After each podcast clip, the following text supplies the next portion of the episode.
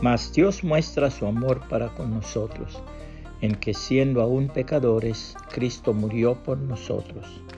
Romanos 5.8 Reina Valera 1960. Tal como soy. Charlotte Elliott, poetisa, escritora y editora nacida el 18 de marzo de 1789 en Londres, Inglaterra, ya era poetisa de fama y que llegó a ser la autora de la letra de muchos himnos cristianos. Fue un día a la casa de César Malán y le pidió que le explicara el camino de la salvación, pues aspiraba a ser cristiana. El anciano le respondió de esta manera, Querida mía, es muy sencillo. No tienes que hacer otra cosa sino ir a los pies del Señor Jesucristo. Entonces ella insistió, pero es que yo soy muy grande pecadora. ¿Usted cree que Él me recibirá tal como soy? Sí, te recibirá tal como eres y no de otra manera.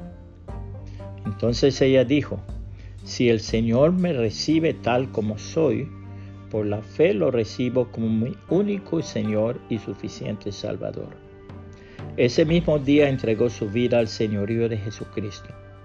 Después fue a su casa, se sentó a su escritorio y escribió las hermosas palabras del himno que por siglos ha sido bendición para muchos y que textualmente dice, tal como soy de pecador, sin más confianza que tu amor, ya que me llamas, acudí, Cordero de Dios, heme aquí.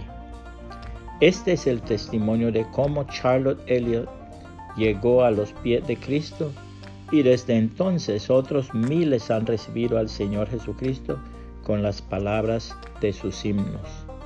La palabra de Dios nos enseña, si decimos que tenemos comunión con Él y andamos en tinieblas, mentimos y no practicamos la verdad.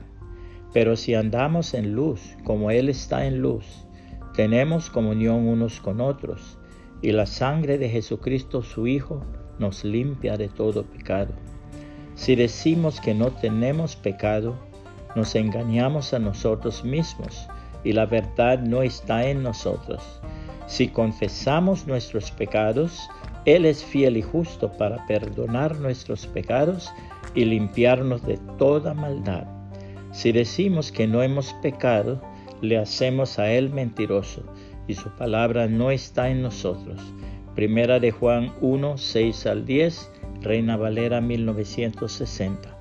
Puede compartir este mensaje y que el Señor Jesucristo le bendiga y le guarde.